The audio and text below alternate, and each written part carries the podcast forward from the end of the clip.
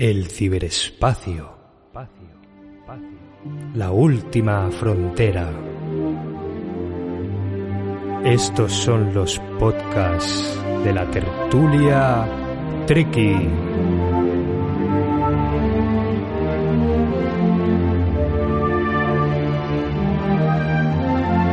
Hola, muy buenas, bienvenidos, bienvenidas una semana más a la Tertulia Trek. Ya sabéis que es el podcast que habla de la franquicia de Star Trek en general y ahora de Star Trek Picard, capítulo número 6 de esta segunda temporada.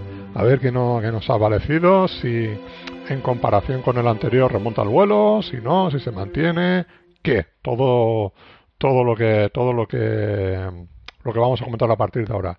Yo soy Fernando Antonio Galván, como siempre, no estoy solo y tengo por aquí desaparecido en combate las dos últimas semanas aquí a Javier García Conde. Muy buenas. Muy buenas, saludos desde Raiza. No, perdón, perdón, eso ya no. Saludos desde el espacio profundo.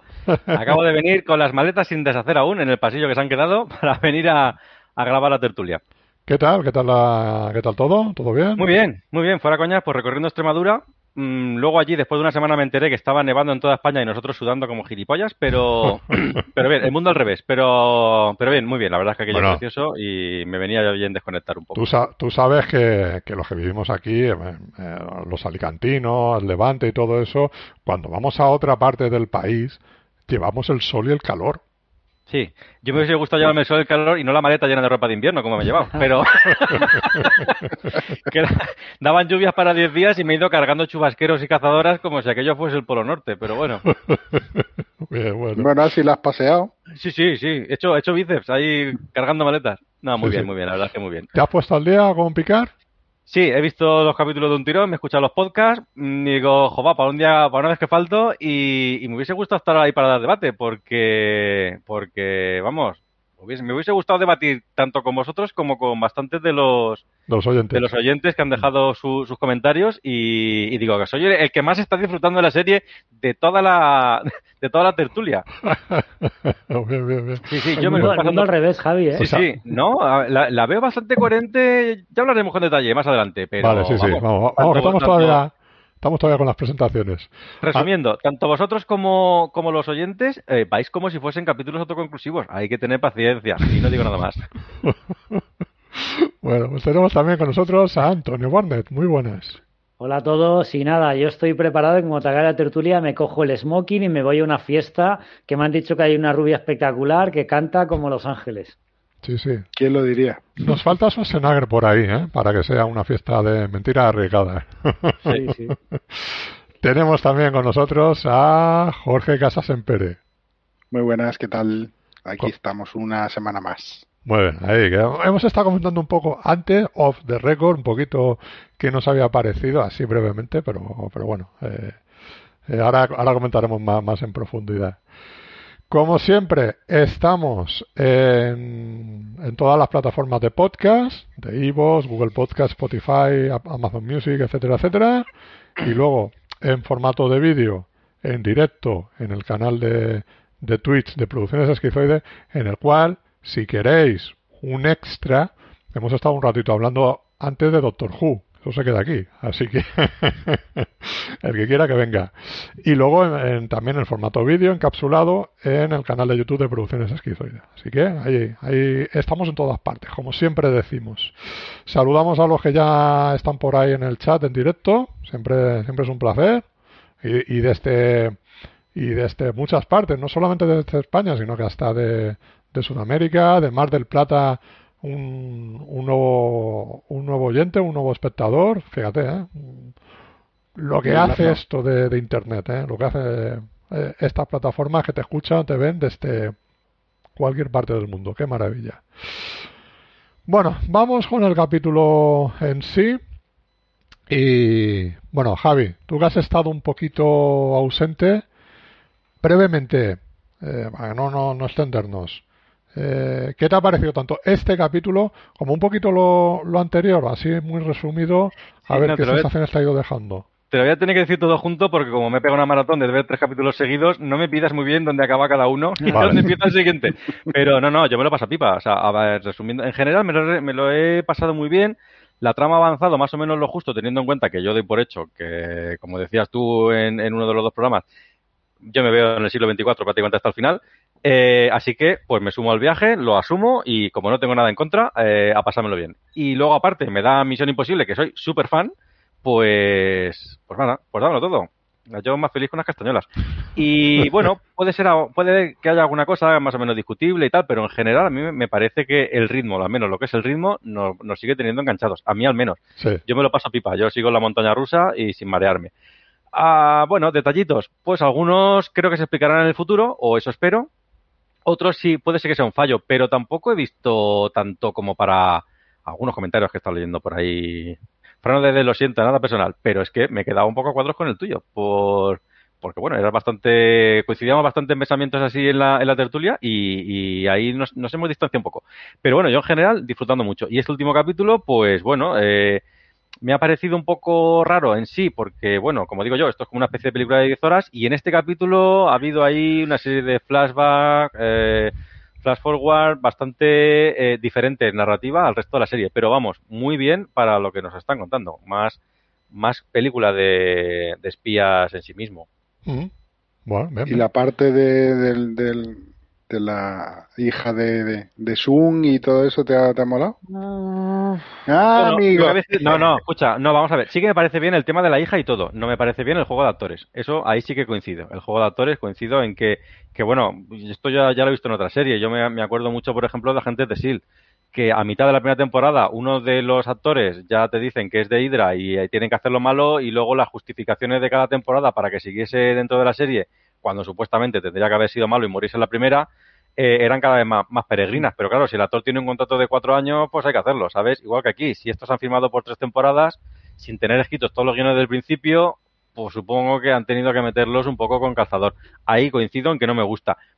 La trama sí, no me gusta la actriz. El, la utilización de la actriz, no es que la actriz lo haga mal, no me gusta la utilización de la actriz. Toda la trama de la hija y todo, por mí bien salvo que no creo que fue Jorge el que lo dijo, salvo que tal vez un poco moderno para el año que han puesto, ¿no? Pero uh -huh. pero bueno, quitando ah, eso, eso, me parece un poco mínimo ese detalle, tampoco le doy mucha importancia. La trama sí, un poco repetida, a lo mejor más vista, pero vamos, lo que he dicho yo siempre es que desde la Odisea no se ha contado nada nuevo. Pero lo de forzar a, a Nun para que ayude, a Q y todas estas cosas y tal, ya hablaremos del tema de los poderes, yo no creo que los haya perdido todos, solamente algunos. Eh, pues me parece, vale, no por visto deja de ser interesante. Bien. Bueno, eh, Jorge, a ti, ¿qué te ha parecido este episodio? El episodio este me ha desencantado un poco. Digamos que me parece el más flojo de toda la temporada. La trama, a ver, los flashbacks y tal no se han entendido muy bien, o al menos no quedan del todo claros. Y luego que haya sido un atropello de, del Dr. Zoom, yo me imaginaba, yo que sé, que Q había intervenido, que le habían disparado, que, que, le habían herido de alguna otra manera, pero un simple atropello que, bueno, que hay atropellos que son muy fuertes y tal, y todo lo que tú quieras, pero no sé, que da la sensación de que tiene, no es un cuerpo de android, es un cuerpo humano y ya está. Entonces, te lían más de lo que te quieren explicar, no lo sé. Pienso que se han metido en un general y ya veremos cómo acaba la serie. Y en general, bueno, yo le, le pido más. Uh -huh. Espero que el séptimo octavo mejore. Uh -huh. Bien. Antonio, ¿a ti qué te ha parecido? Pues a ver, yo tengo sentimientos encontrados porque me lo he pasado muy bien. Eh, el problema está en que no estaba viendo un capítulo de Star Trek Picard.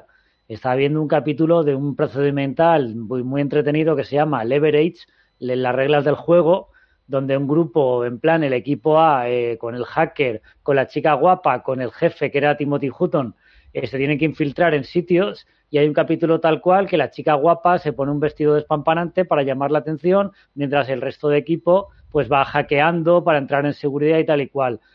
Podría decir que es un mal capítulo de Picard, pero un buen capítulo de una serie de estas policíacas de ver a la hora de la siesta. Podría decirlo. Estoy un poco con, con Jorge de que yo a Star Trek le pedía más. Estoy un poco decepcionado por la, la deriva un poco cada vez menos ciencia ficción y más serie no, totalmente rutinaria, eh, policíaca, yo diría, Javi, que no, o sea, no llegamos a Misión Imposible. Si acaso una Misión Imposible de, de, versión de, de, Hacendado, ya digo, como la típica teleserie de estas de, de, Misiones Imposibles, pero de, de, policial de estar por casa. Pero bueno, pero una vez que entramos en el juego, la verdad es que todo el numerito de la fiesta, cómo se infiltran unos y otros, el numerito de baile, eh, pues está entretenido. La verdad es que es un, un viaje que, que, te subes al carro y lo disfrutas. He notado mucho la dirección de Jonathan Frakes. Eh, es cierto que salva un poco los muebles porque tiene ritmo, tiene acción, tiene esa estética un poco que, salvando las distancias, me, ha recordado a, a, Primer Contacto, porque Primer Contacto literalmente era lo mejor de ambos mundos. Tenía una buena historia de Star Trek y luego tenía un rodaje y una narrativa muy de peli de acción de palomitas. Eh, está muy bien la mezcla. En este capítulo me ha parecido un poco lo mismo. Está bien rodada, tiene ritmo, tiene acción.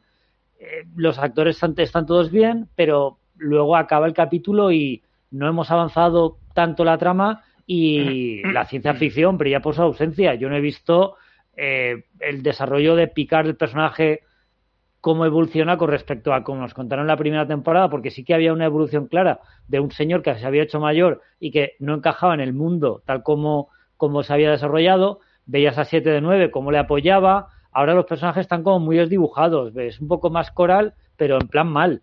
Pues ha repartido el protagonismo porque cada uno está haciendo una, una parte de, de, de este número de Misión Imposible, como digo, y al final pues da la sensación de que sí, que entretienes, pasas el rato, pero no te ha aportado nada. Entonces, ya digo, una sensación agridulce porque no es un buen capítulo de, Star Trek Picard, pero puede ser un capítulo aceptable de cualquier otra serie que veríamos a la hora de la siesta. Bueno, eh, a mí sí que es un, capítulo que me ha, entretenido más, me ha, gustado un poquito más que el, que el, que el anterior. Pero hay cosas que también tengo que, que no me terminan de, convencer, ¿no? Por ejemplo, todo el tema de los flashbacks. ¿eh? Comentaba Jorge que lo hemos, lo hemos hablado un poco eh, o de récord en ese sentido. Pero, no sé, o sea, la sensación es esa, que, que están estirando todo mucho lo del, lo del año 24, que estamos repitiendo mucho el siglo 24 y es el año sí, 2024. Me después.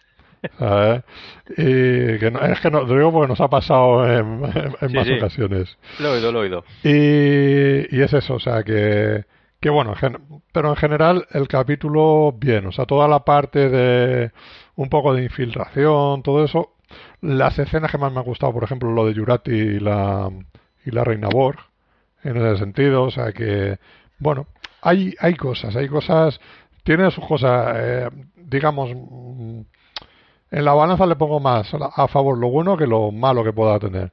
Eh, como ya he dicho, a mí esta serie no me cabrea ni me está disgustando como me ha pasado ya con, con, Discovery que la veías con el piloto automático. O sea que llega un momento que dices, por Dios, que se acabe. De momento es una serie que quiero saber cómo, cómo termina.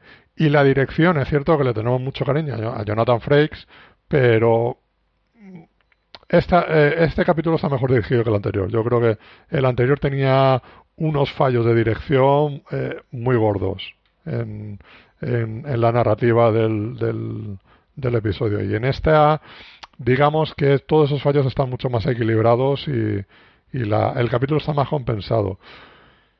Y de nuevo, la sensación que tengo yo con, el, con, con esta serie es que los capítulos en general se me pasan bastante rápidos, o sea, no de ritmo va bien. ojo con este que he estado leyendo en que este capítulo dura 38 minutos. Sí. Es el capítulo más corto de toda la serie. De toda la franquicia. Y de toda la franquicia, efectivamente. Eso es bueno. Si, al final un capítulo tiene que durar lo que tiene que durar. No, no tienes que estirar a cuarenta y tantos o cincuenta minutos porque sí. Porque ahí entonces es cuando más se, más se resiente el episodio. 38 mm. minutos, pues perfecto. Bueno, eh, la secuencia de inicio del, de antes de los créditos, ¿no? Un poquito ahí que, vemos esas especies de flashback con, con Picard, eh, que lo, algo le ha sucedido, que no tenemos muy claro el qué, qué le ha pasado, y toda la parte de la, digamos, infiltración. Esa escenita antes de los, de los créditos, ¿qué tal, Javi? Muy bien, a mí, pues lo que digo, o sea, eh, a mí me ha recordado ese sentido de primero te ponen un poco el final del capítulo y tal, más de Alias a lo mejor que, de Misión Imposible. Aunque bueno, Misión Imposible 3, como era el director de Alias, también se utilizó. Poner una parte, una parte interesante Ojo, para. perdona, para que Javi. tengas- sí. Misión Imposible 3 dirigida por JJ Abrams, igual que Star Trek 2000, 2000 del Cierto, cierto. la del 2009. O Cuando sea, que todo JJ Abrams parecía que. Cuando prometía, ¿no? Cuando parecía que Sí, este, sí. este hombre es de los nuestros, ¿no? Eh, Estaba, entonces Alex Kurzman y de Roberto Orci. Alex Kurzman está también en, en, en Discovery y al final es posible que algunas algunas dinámicas de, de la narrativa pues, se- pues acaben, acaben calando. Claro. J- Hombre, JJ es- es- Abrams solamente es del dinero. Y ya está. Hombre, ahora sí, ahora, ahora lo tenemos claro, pero cuando yo cuando veía, yo cuando me enganché a Alias, antes de Perdidos, muchísimo antes de Sí, Perdidos sí. y tal, yo estaba encantadísimo. Es verdad que luego la serie se fue, pues a donde se fue Perdidos y a donde se fue todo lo que toca este hombre, pero, pero a la mierda directamente. Pero, pero yo al principio estaba muy enganchado a la serie. Pues esos capítulos que sale Tarantino. Porque yo creo que son buenos vendedores de humo. Me Sí. da la sensación de que te venden una tal y, y te interesa y tal, pero luego no lo saben llevar a cabo. Claro, Deberían mira, tener creo- a otro lo- más. Lo que hizo Misión Imposible 3, que sí que está un poco relacionado con lo que estamos hablando, no es que nos hayamos ido por las nubes, en ese sentido, eh, el tío eh, es un vendehumos. Siempre lo ha sido y ya desde que me enteré de la historieta de la cajita mágica de su abuelo de las narices, pues ya dije, vale, no me va a gustar nada que me hagas tú en la puñetera vida. Pero en Misión Imposible 3 sí que, sí que lo hace bien, porque estamos buscando una cosa que se llama la pata de conejo, a la película acaba, no te dicen lo que es la pata de conejo, pero es que realmente ahí sí que está bien utilizado, te da igual la pata de conejo, da igual lo que sea eso, da igual si es una fórmula química o es un veneno o es una lista de espías, da igual, lo que importa es todo lo que lleva a recuperarla o no recuperarla. Y también hicieron muy bien lo del equipo. Justo. Basaron Eh, mucho la película en el equipo y eso Sí. mola mucho. Sí, yo sí- sigue siendo mi, mi favorita. Es verdad que luego a lo mejor la dirección con, con McCurry este, como se llame, puede ser mucho más espectacular y todo, pero la dinámica de grupo, la mejor de todas las películas, sigue siendo la de la tercera. Tío, no, Y- no me puedo creer que no te gustara más la 2 con las fallas mezclado con... Eso es maravilloso. La 2 Porque la dos me gusta a mí. A mí también, eh, eh, A no mí me gusta. gusta la banda sonora, pero no, no, la gusta- película. no me gusta más, pero yo me lo pasé pipa en el cine. Yo me lo pasé, vamos. Yo yo alucinaba diciendo, pero qué cojones han hecho. Pero, ¿y, Yo, lo, boni- yo y lo bonito que les quedaba? Ese, ese plano de Tom Cruise en, en la terraza del hotel y de fondo te ves cómo ardían la- los santos. Las procesiones diciendo, yo no sé por qué queman a los santos. Mira, ahora que es Semana Santa me la voy a volver a poner. Sí, Claro que sí, sí, di que sí, no- Javi. Has estado en el pero no has entendido Esto es nada. como lo del dedo y la luna. La gente hablando de las fallas que no son fallas y lo que mola es todo lo demás. Claro. Para los John que, los que no sepan qué lenta, son todo. las fallas o la, o la La Semana paloma Santa, de John que, que que no vea me- esa que película. Misión Imposible 2. Bueno, volviendo. Eh, escena inicial. Eh, sí, eso, que me recordó bastante a, Alias. eh, en plan, a ver qué va a pasar. Que bueno, luego, como dice Jorge, lo del atropello puedo dejar así, pero la escena inicial ya te atrapa. Ya, ya está bien ahí a ver qué ha pasado. Eh, pues, pues muy bien, la verdad que bien, como, como motivo de enganche, perfecto. Sobre todo porque tal como había quedado la otra, la otra que ya lo comentasteis también en el, en el, en el podcast, eh, el hecho de que empiece la fiesta y se acaba el programa te deja ahí como, ya te engancha al, al final del otro, pero es que te reengancha al principio de este. Y yo que los he visto seguidos, es como, oh, madre mía, subidón. O sea, ya me voy de subidón, pero entro de resubidón. O sea, que me ha parecido muy, muy bien. Vale. Eh, Antonio. Sí, yo, yo coincido. Tal como acaba el capítulo de la semana pasada, eh, lo típico, la típica escena interesante de Misión Imposible, le saldrá bien o le saldrá bien y tal. Aquí te meten la escena de, del accidente de Picar que no sabes lo que ha pasado y entonces, claro, aquí ya te, te pica más el interés para ver cómo se han infiltrado y qué es lo que ha salido mal en, en, en esta misión secreta para, para que acabe como acaba. Conectan con lo de, con lo de Yurati, que la cogen en, en los de seguridad se le aparece un poco la visión, esa conexión que tiene con la reina Borg y dices, ostras, a partir de ahora, ¿qué, qué va a pasar? Y sí, sí, o sea, el capítulo empieza por todo lo alto y yo creo que aguanta el interés durante, durante bastante, bastante tiempo, al menos las partes que tienen que ver con lo de la fiesta. Luego hablaremos que hay otras partes que bajan un poco el ritmo, pero esta, esta escena inicial eh, funciona perfectamente porque consigue engancharte. Jorge. Sí, ahí estoy de acuerdo con vosotros. La verdad es que está suelta la caña y te engancha bastante lo de que te cuenten que en, en- en media hora va- ha pasado esto y va a pasar esto otro. Está bien. Como inicio me parece de, lo- de lo mejorcito de, de la serie hasta ahora. Y sobre todo si lo ves seguido desde el episodio anterior a este, pues supongo que más todavía. Yo lo vi espaciado en una semana y, y no lo vi tan buen inicio, pero ahora que lo comentáis así, sí, creo que está que bastante gancho. De todas formas, los, los inicios de, de Picard de esta temporada en general están siendo bastante buenos. Tiene un, buen arranque que luego, bueno, eh, quizás a lo mejor lo que puede lo que puede fallar un poco es el, el, el cómo resuelves eso, pero el planteamiento está, está bastante bien. Y tiene mucho el punto de del Star Trek más clásico, ¿no? Que siempre hay a veces que en la antes de los créditos te planteaba algo que luego eh, a ver cómo lo, resolvías. En ese sentido.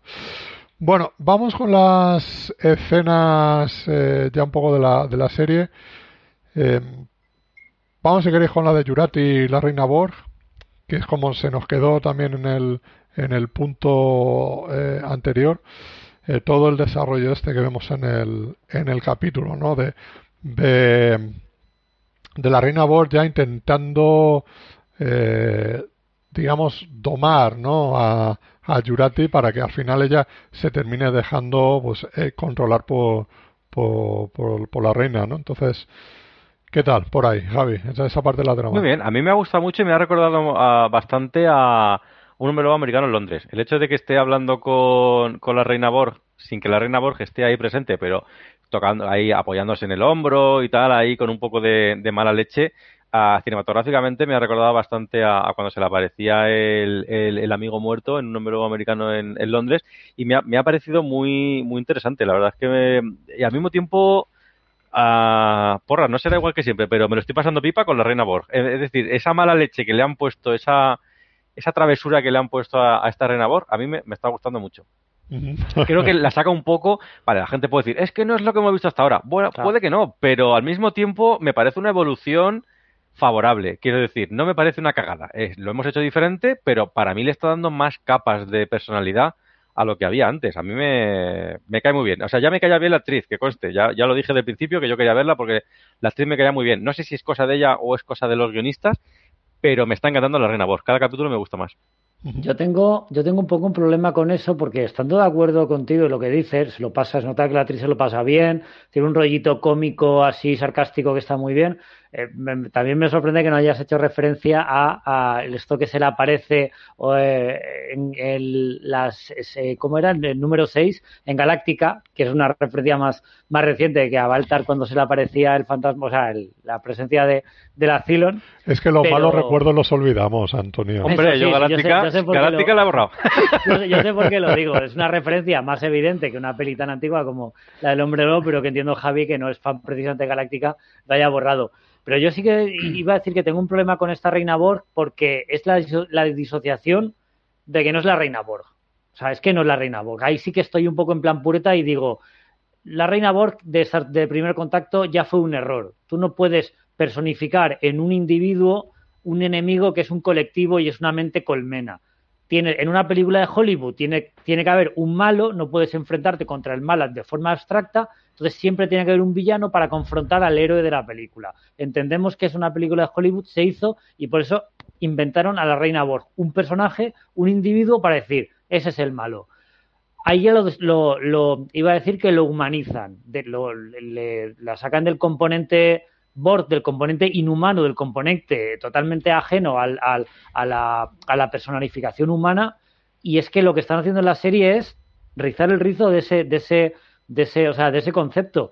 Aquí directamente yo no he visto a la reina Borg, yo veo al Joker, a Loki, el típico villano sarcástico, es que podía ser Q, me dicen que es Q jugando con Picard y podría ser perfectamente, no hay nada que me haga ver a la reina Borg tal como nos han explicado lo que son los Borg, que a lo mejor el fallo es mío porque soy un cabeza cuadrada y tengo la mente cerrada, puede ser, pero por otra parte, si me quito eso de la cabeza, es una muy buena villana, es una muy buena relación que tiene con Jurati y es una muy buena trama que hemos visto en 50 series y en 50 películas y funciona. Pero ya digo, o sea, lo disfruto como porque se lo, se lo están pasando muy bien las dos, pero tengo ese, esa alarma, esa luz roja que me salta de es que no es la reina Borg, es que los Borg no funcionan así. Claro, yo eh, en parte coincido más, o sea, más de lo que parece contigo, ¿eh? Si yo he pensado contigo, o sea, como tú, desde primer contacto, yo pienso exactamente lo mismo palabra por palabra, mm. salvo que aquí al menos me está gustando la Reina Borg, porque en todos los casos anteriores ni eso.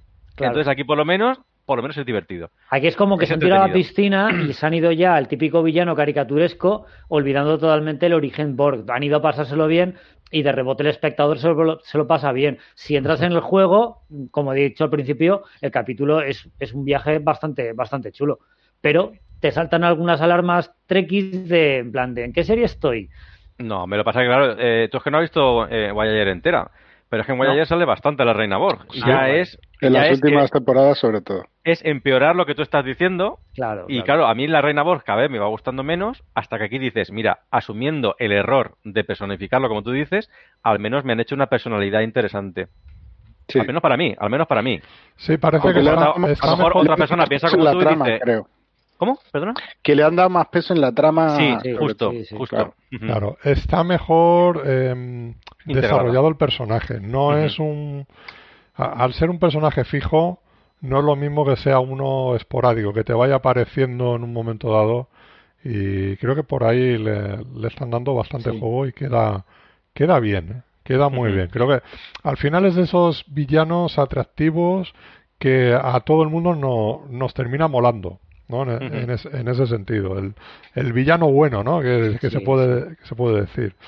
Y volviendo, y perdona Fernando, volviendo a lo que decía Javi, eh, la actriz se nota que se lo está pasando bombas, este tipo de papeles son un caramelito. Cuando tienes un villano así un poco burlón que pone en jaque al bueno o a los, o a los buenos de, la película serie, eh, se nota un montón que el actor se lo está pasando bien y eso lo, lo transmite. Entonces yo, yo he disfrutado mucho también con el, con el, con el personaje. A mí lo único que me, que me choca es que la reina le, vamos, disfruta estando con el colectivo y oír voces y tal, y, no convierte a nadie en Borg y que sí, que le pone a Yurati lo de los tubos de asimilación, pero no la ha asimilado, sino que yo creo que ha pasado su conciencia al, cuerpo de Yurati, pero no me pega, no sé. Yo, pero yo creo que está Yo pensaba como tú y entonces pensé que en el capítulo anterior iba a asimilar al policía. Exacto. Sí. Eso es lo que yo pensaba. pero claro, pero, sentido. Sí, no, no, no, no, no, al contrario. Es decir, si está, si, si sigue jugando la partida de ajedrez que decíais, tiene que engañar al contrario. Eh, a, la, a, la, mínima que asimile a uno, se la pulen.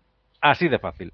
Porque saben que es, que es un enemigo. Está jugando a. Bueno, ahora está jugando a la muerta, pero ahora está jugando a la aliada. Ahora está jugando a la muerta. Y se, se tiene que meter ahí a, a, un caballo de Troya que es, que es Jurati para vencer a su enemigo. Y ya veremos si en el futuro asimila a alguien que no lo descarto. Pero claro, ahora mismo, ahora mismo sería un suicidio. Es decir, eh, ella no, aquí está sola. Tiene que, yo creo que en todo caso asimilaría a alguien cuando en el futuro. En el pasado no ganaría nada asimilando a nadie. Ya.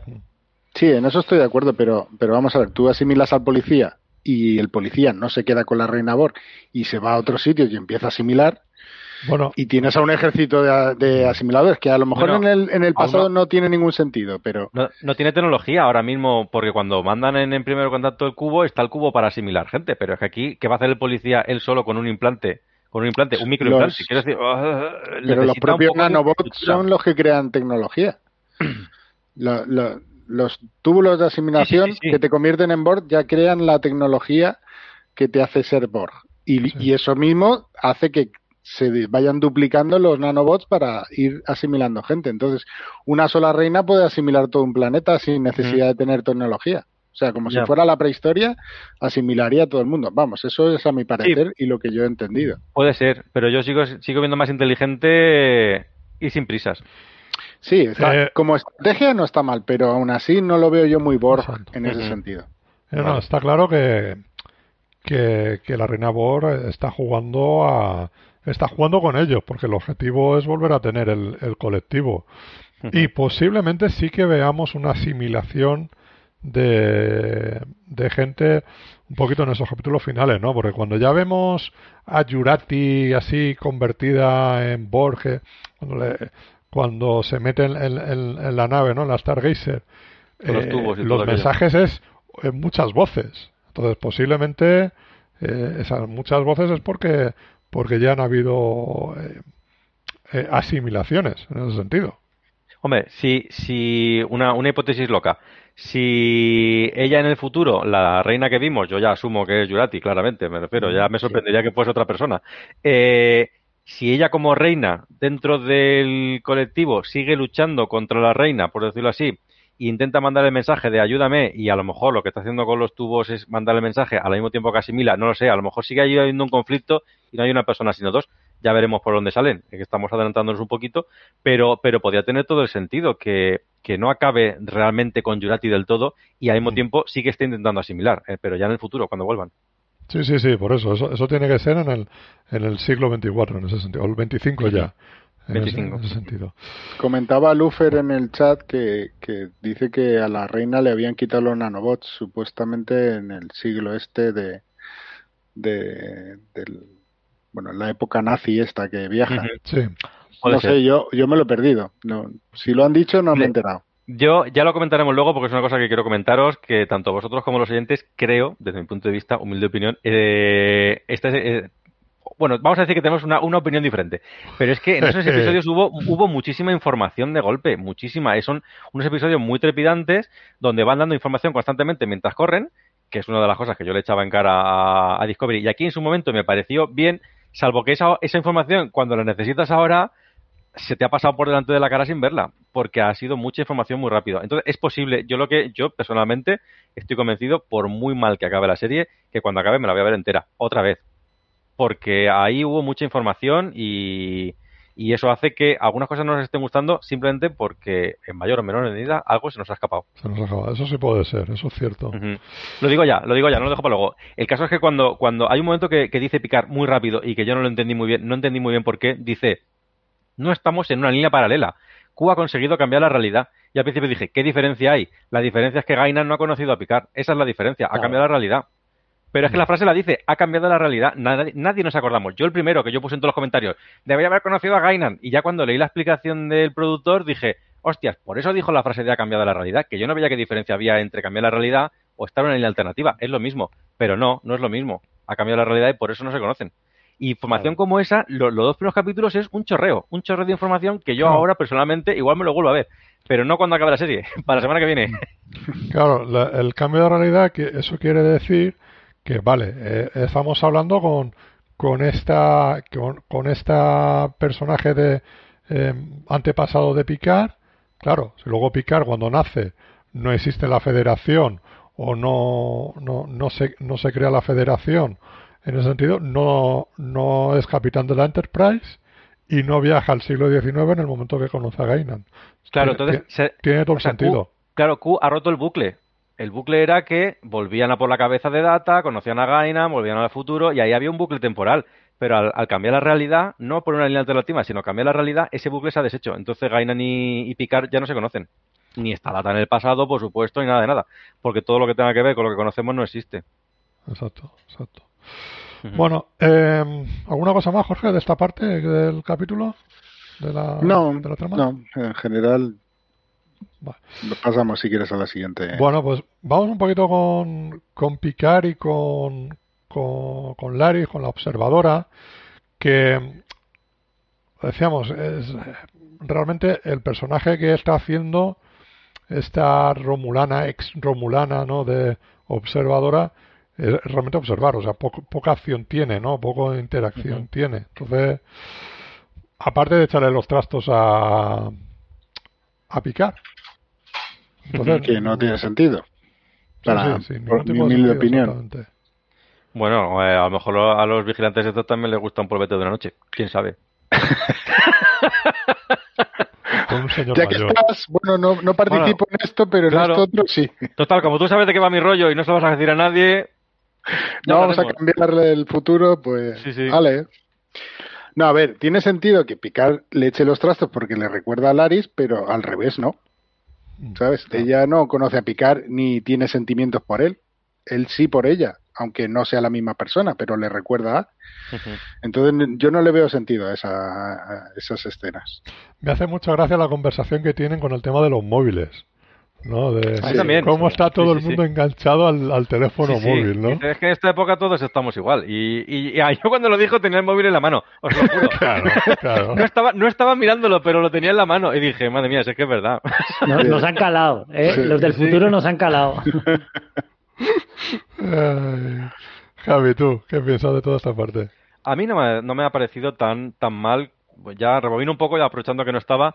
Ah, es verdad que no, a lo mejor no es la observadora perfecta, pero bueno, yo qué sé, si Q acaba de hacer su aparición ahí, lo, lo ha visto 10 minutos, tampoco tiene por qué calarle. Ella solamente está viendo un psicólogo que puede hacer su, su trabajo más o menos bien y, y, claro, picar en cuanto, en cuanto oyes esa voz, eh, sí que sabe de qué va el tema, lo reconoce, pero, pero no sé, a mí no me parece tan mal y sobre todo si vemos el capítulo de la serie clásica, el de, ¿cómo se llamaba? No sé qué, Gary Seven, ¿cómo se llamaba aquel personaje? Sí. Gary Eh, Seven. Sí. También estaba observando, pero al final se veía eh, obligado a intervenir para evitar el, el final de la Tierra, o no me acuerdo muy bien cómo era la Salvar la trama. Tierra era el Sí. episodio. Sí, algo había que al final sí que interactuaba con la, la gata aquella que tenía que se transformaba en mujer y, y- y tal. Al final no, no se convierte solamente, o sea, no se, no se queda solamente en el papel de observador, sino que también actúa. Y aquí, pues también se ve obligado a actuar porque, claro, al final dice, mi, eh, yo tengo toda mi vida dedicada a proteger a ese, a esta persona.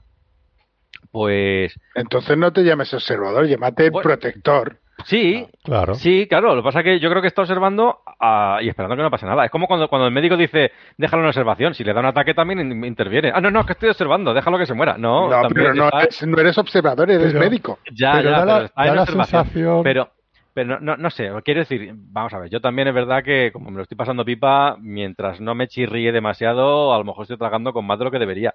Pero no me pareció tan mal. Y, y aquí, pues, pues bueno, se limita un poco a, a- esta gente parece que sabe más que yo de hacer el gilipollas por aquí vestido de espía, pues deja- yo me voy con ellos y, y ya está. Pero tampoco lleva ella al cotarro. Entonces lo único que hace es un poco eh, echar un cable. a- No sé, a mí me ha parecido... Sí, pero si la tía se dejara querer, por así decirlo, vale.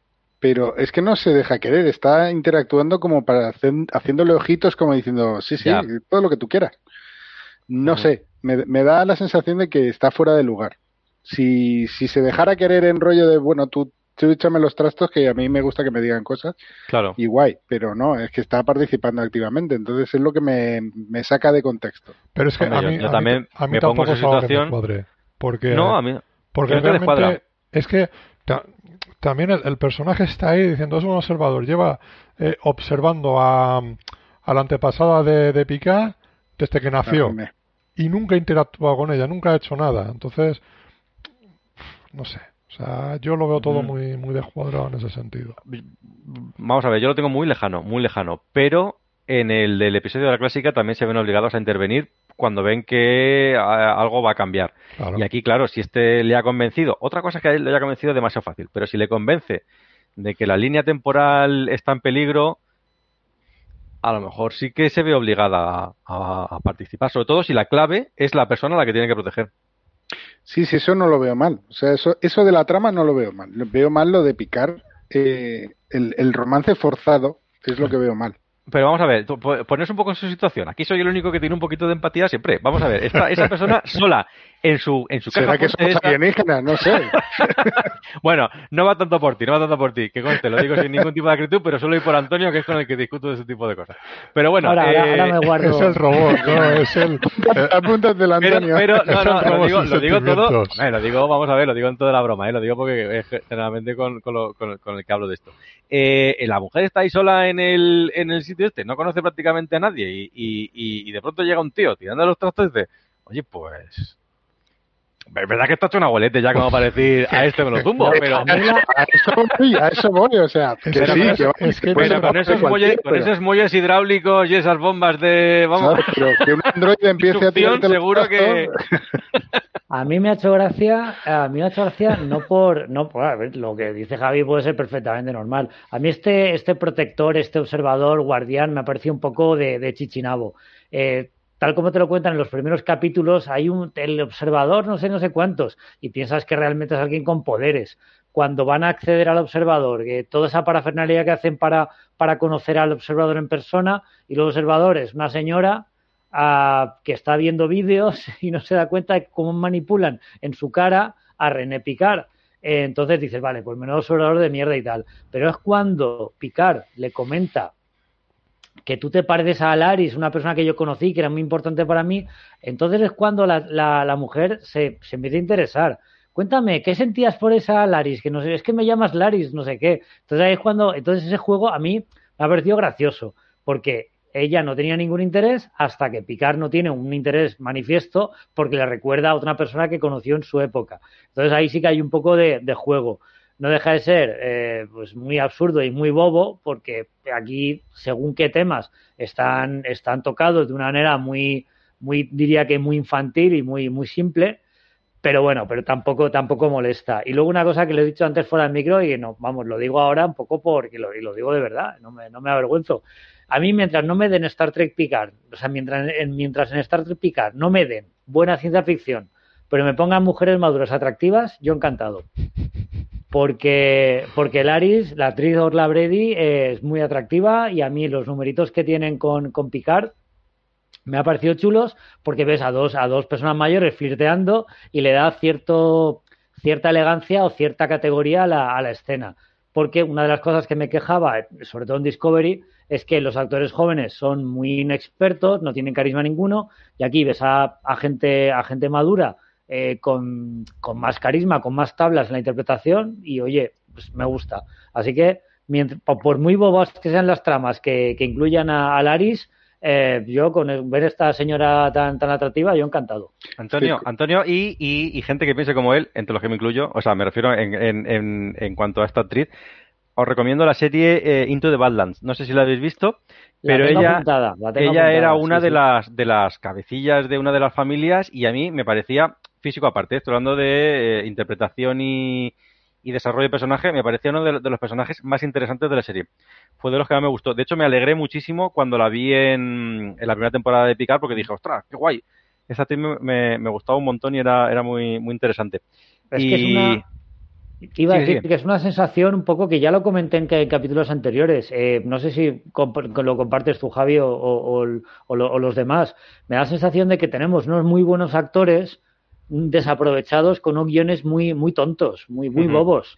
Entonces, cuando ves a los actores que hacen suyos unos personajes o unas tramas aparentemente intrascendentes, pero que de alguna manera consigues conectar o consigues que te, que te, que te interese, yo creo que eso es todo un mérito. Yo como añadido, Antonio, diría que eh, las escenas de los personajes adultos que transmiten tanto es, muchas veces no es por el por el guion o por lo que tengan que decir sino por lo que no dicen por las miradas los gestos. eso transmite mucho más que cualquier frase que puedan decir del guion. Exacto. Eh, Hombre, la reina Borg en muchas escenas lo único que hace es sonreír con cara de hija de puta. Hablando sí, y con esos ojos en negro que, y ya joder, parece que sí. que te está observando, pero es que además te está traspasando. y sin diálogo, sí, sí, ahí tienes razón. Star Trek Love, dicen en el chat de, de Star Trek Crash. Sí, sí. Vinimos, vinimos por la ciencia ficción y nos quedamos por el culebrón. Sí, sí. No, pero al final es que es como que está forzado, ah. porque la reina Borg y Yurati, ahí hay un tema. Eh, eh, Picard y Laris y la, y la observadora, que dices, tienes ahí dos para elegir y luego eh, 7 de 9 y, y joder. Y Rafi, Nunca me sale, tío. Bueno, y la doctora y, y, el otro, si es que... No, queda ninguno. ¿Queda, ¿Queda, alguno? Bueno, sí, al, único que no le buscaban novia, a este no lo cargamos en el segundo capítulo. Eh, sí, al Al pobre, pobre personaje ahí, sí, sí. Madre mía. Eh, bueno, pero que estás viendo en todos los episodios, aunque sea. Sí, al final, mira, lo que yo decía, yo tengo un contrato que quiero eh, salir. Pues quiero mis cinco minutos de rigor, no, mis cinco segundos de rigor. Exacto. Eh, vamos con, con, otra de las pequeñas tramas. Ya, volveremos otra vez a picar y el Doctor Sun y todo eso. Pero vamos con toda la parte de los demás, ¿no? las conversaciones de Ríos con Rafi, de, por ejemplo, de que, claro, eh, que quiere, vamos, que, le gusta la doctora esta Teresa y que quiere eh, quiere decir quiere decirle algo, ¿no? Y esta le, le dice, no puedes eh, trastocar aquí todo el tema de alguien del pasado y todo eso. Eh, siete de nueve siendo un personaje digamos, lo, lo, que veíamos en, en, el final de Voyager en la, en la holocubierta, ¿no? De intentando aprender a, a sociabilizar y a ser más humana, aquí vemos que ya sin los implantes Bohr y todo eso, como que está más suelta y, y, y, y, ya actúa como, como, más humana en ese sentido, o sea, más liberada.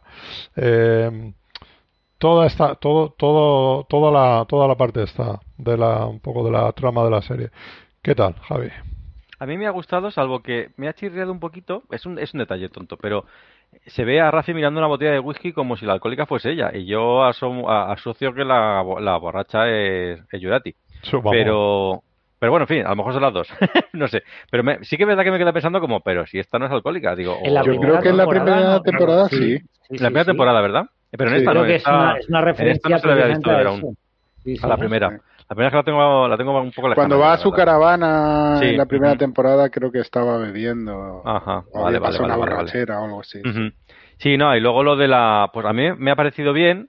Puede parecer a lo mejor una bajada de ritmo, pues metido en una historia como estamos de, espionaje, por decirlo así, eh, de infiltración, pero, pero a mí me ha parecido bien dentro del desarrollo de, la temporada, de los personajes en esta temporada. Sobre todo, pues no sé, eh, vale, ya lo sabemos todos, pero pero el hecho de ver que Ríos sigue pensando en la, en la doctora, pues es una evolución lógica de lo que hemos visto en los capítulos anteriores. Sí, pero manda huevos que sea Rafila que se lo diga, que pasa de la misión hasta el culo. O sea... Eso sí que lo he pensado, eso sí que lo he pensado. O sea, me refiero, eh, he pensado, digo, esta conversación no, no hubiese sido más lógica con 7 de 9, que además tiene más, más, más implicación, más química con, con 7 de 9 que con Rafi. Eso sí que lo he pensado. Ahí, ahí te doy la razón. Es que, de todas formas, es que el, personaje de, de Rafi está, está muy, muy desubicado en la en la serie, porque al fin tienen que hacer una misión, pero al final la está haciendo a, totalmente a disgusto. O sea, no le apetece. A ver, a ninguno creo yo que les apetezca, pero es que tienen que arreglar las cosas. Y a ella realmente, eh, eh, más que incluso a los demás, porque si le une ese mm, vínculo afectivo con, con Elnor, eh, yo creo que tendría más ganas de decir, de vamos a intentar restablecer todo esto para que para que vuelva toda la normalidad. Efectivamente, yo, yo pienso lo mismo desde hace un par de capítulos ya. Sí, sí. Es la que hay que, hay que, hay que restaurar la línea para que Elnor vuelva. Es la más interesante que vuelva eh, Elnor y la que más está cagándolo todo. Eh, no, eso no me acaba de cuadrar. Porque es, lo que, no, es, es, no se olvide que es comandante. O sea, es que. Claro, sí, que ni siquiera es un alférez o. Sí, sí. Claro, es que. Mm. Y, claro, a mí personalmente el personaje que más me está, el que me, el que, no sé cómo digo, el que veo más centrado en la misión hasta ahora, para mí es, es 7 de 9. O sea, bueno, Ríos, Ríos, no, porque Ríos, Ríos, podría estar centrada, centrado si no, hubiese, si no fuese por la doctora. Pero para mí 7 de 9 es, es que me gusta porque es la más 7 de 9. Es decir, tengo aquí lo que tengo que hacer y estas son mis prioridades y esto es lo que hay que hacer. Punto. que así era ayer. Es que me gusta porque, porque a pesar de haber evolucionado como persona, sigue siendo un patrón de personalidad muy reconocible y a mí eso me gusta. Uh, sí, vale, no es la misma persona. Ah, ahora tiene más habilidades sociales, todo lo que tú quieras, pero oye, me, me gustó mucho cuando se despertó, ya lo comenté, en, en el futuro distópico y lo primero que hace es una, un eh, análisis de, de, de sistemas Borg y ahora se porta como lo que hay que hacer. La misión es esta y tenemos que cumplir esto y qué haces con el phaser y cosas así. A mí me parece el personaje más centrado de todos. Ríos, al principio sí, pero digamos que se está distrayendo de manera un poco justificada, ¿eh? No lo digo como algo malo. El de Rafi sí que no lo cojo por ningún lado. Pero Ríos, claro, pues, pues Sancho Chao, lo que tú quieras, empieza a no pensar con claridad. Ya, pero tío, eso, perdona, Fernando. Eh, eso en un capitán no lo ves. No lo puedes ver, que se enchoche y que pierda el norte, tío. Y más en una misión de la flota. Lo veo en una persona, lo veo en una persona. Yo no sé. claro, es que nos olvidamos que son, son militares. de la flota federal. Exacto. Son militares. yo, yo, aquí, yo aquí sí que he visto un poco que están otra vez estirando eh, los guiños a Star Trek 4, Misión Salvar la Tierra. Yo veía claramente que, que Ríos quiere hacer con Teresa lo mismo que Kirk con la, doctora Marcus. Eh, oye, ¿y qué te parece si? No, ni se te ocurra sabemos que alguna movida del guion va a pasar para que para que la autora Teresa se vaya al futuro o, para que Río se quede que está o para que Río se quede para que está dando o para que o para que haga algo para que el personaje el personaje de, la doctora Teresa va a ser consciente de quiénes son y de dónde vienen. Por supuesto. pero, pero, Ríos, pero, Ríos, ha dicho como mola este tiempo aquí no sé qué todo así de con intensidad esto me gusta mucho yo he dicho igual no sé ya la que se va eh igual se la comida puedo fumar puro puro claro. Sí, sí. Pero bueno, yo, Hombre, no sé cómo van a acabar Ríos sí que lo a la veo tercera más. temporada.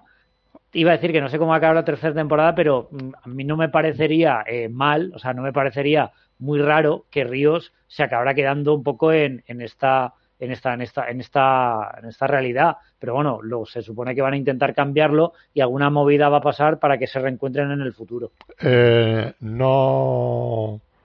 Eh, Yo dudo mucho que él se vaya a quedar. Al final tendrá que volver porque si todo lo que es ese bucle que se crea claro con eso y terminan en la en la Stargazer, si si si él no él no regresa al futuro, mm, todo se altera también. Bueno, él no ya se ha muerto.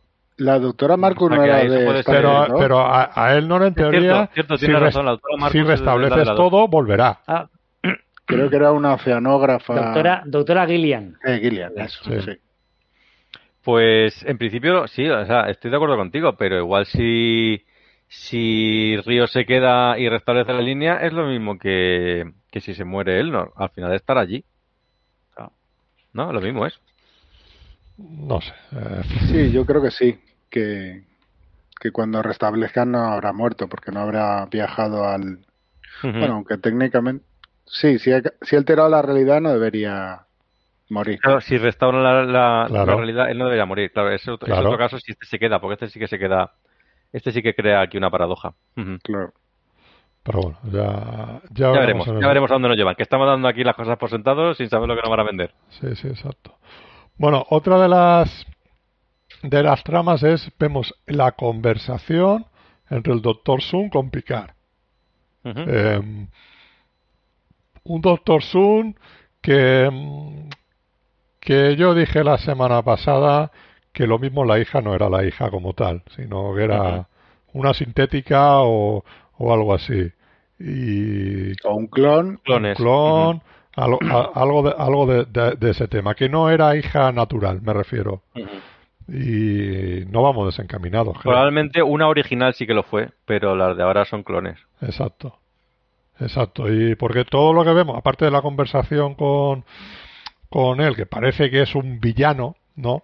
Eh, ahí un poco un, un científico loco, ¿no? Que, que, que quiere perseguir pues, su objetivo mm, a toda costa, en ese sentido. Y toda la, la, la, la parte de la hija, ¿no? Como va descubriendo eh, qué pasa aquí, quién soy yo realmente, ¿no? Con lo que estamos viendo que al parecer es eso, a lo mejor un clon de otro clon de otro clon, así. Javi, ¿qué te parece, Javi? A mí es la que menos, lo que menos, vamos a ver, me ha parecido interesante dentro de la trama de espionaje, ¿eh? o sea, las motivaciones, lo que digo yo siempre, para que un malo sea interesante tiene que tener motivaciones y creerse, sobre todo creerse el héroe.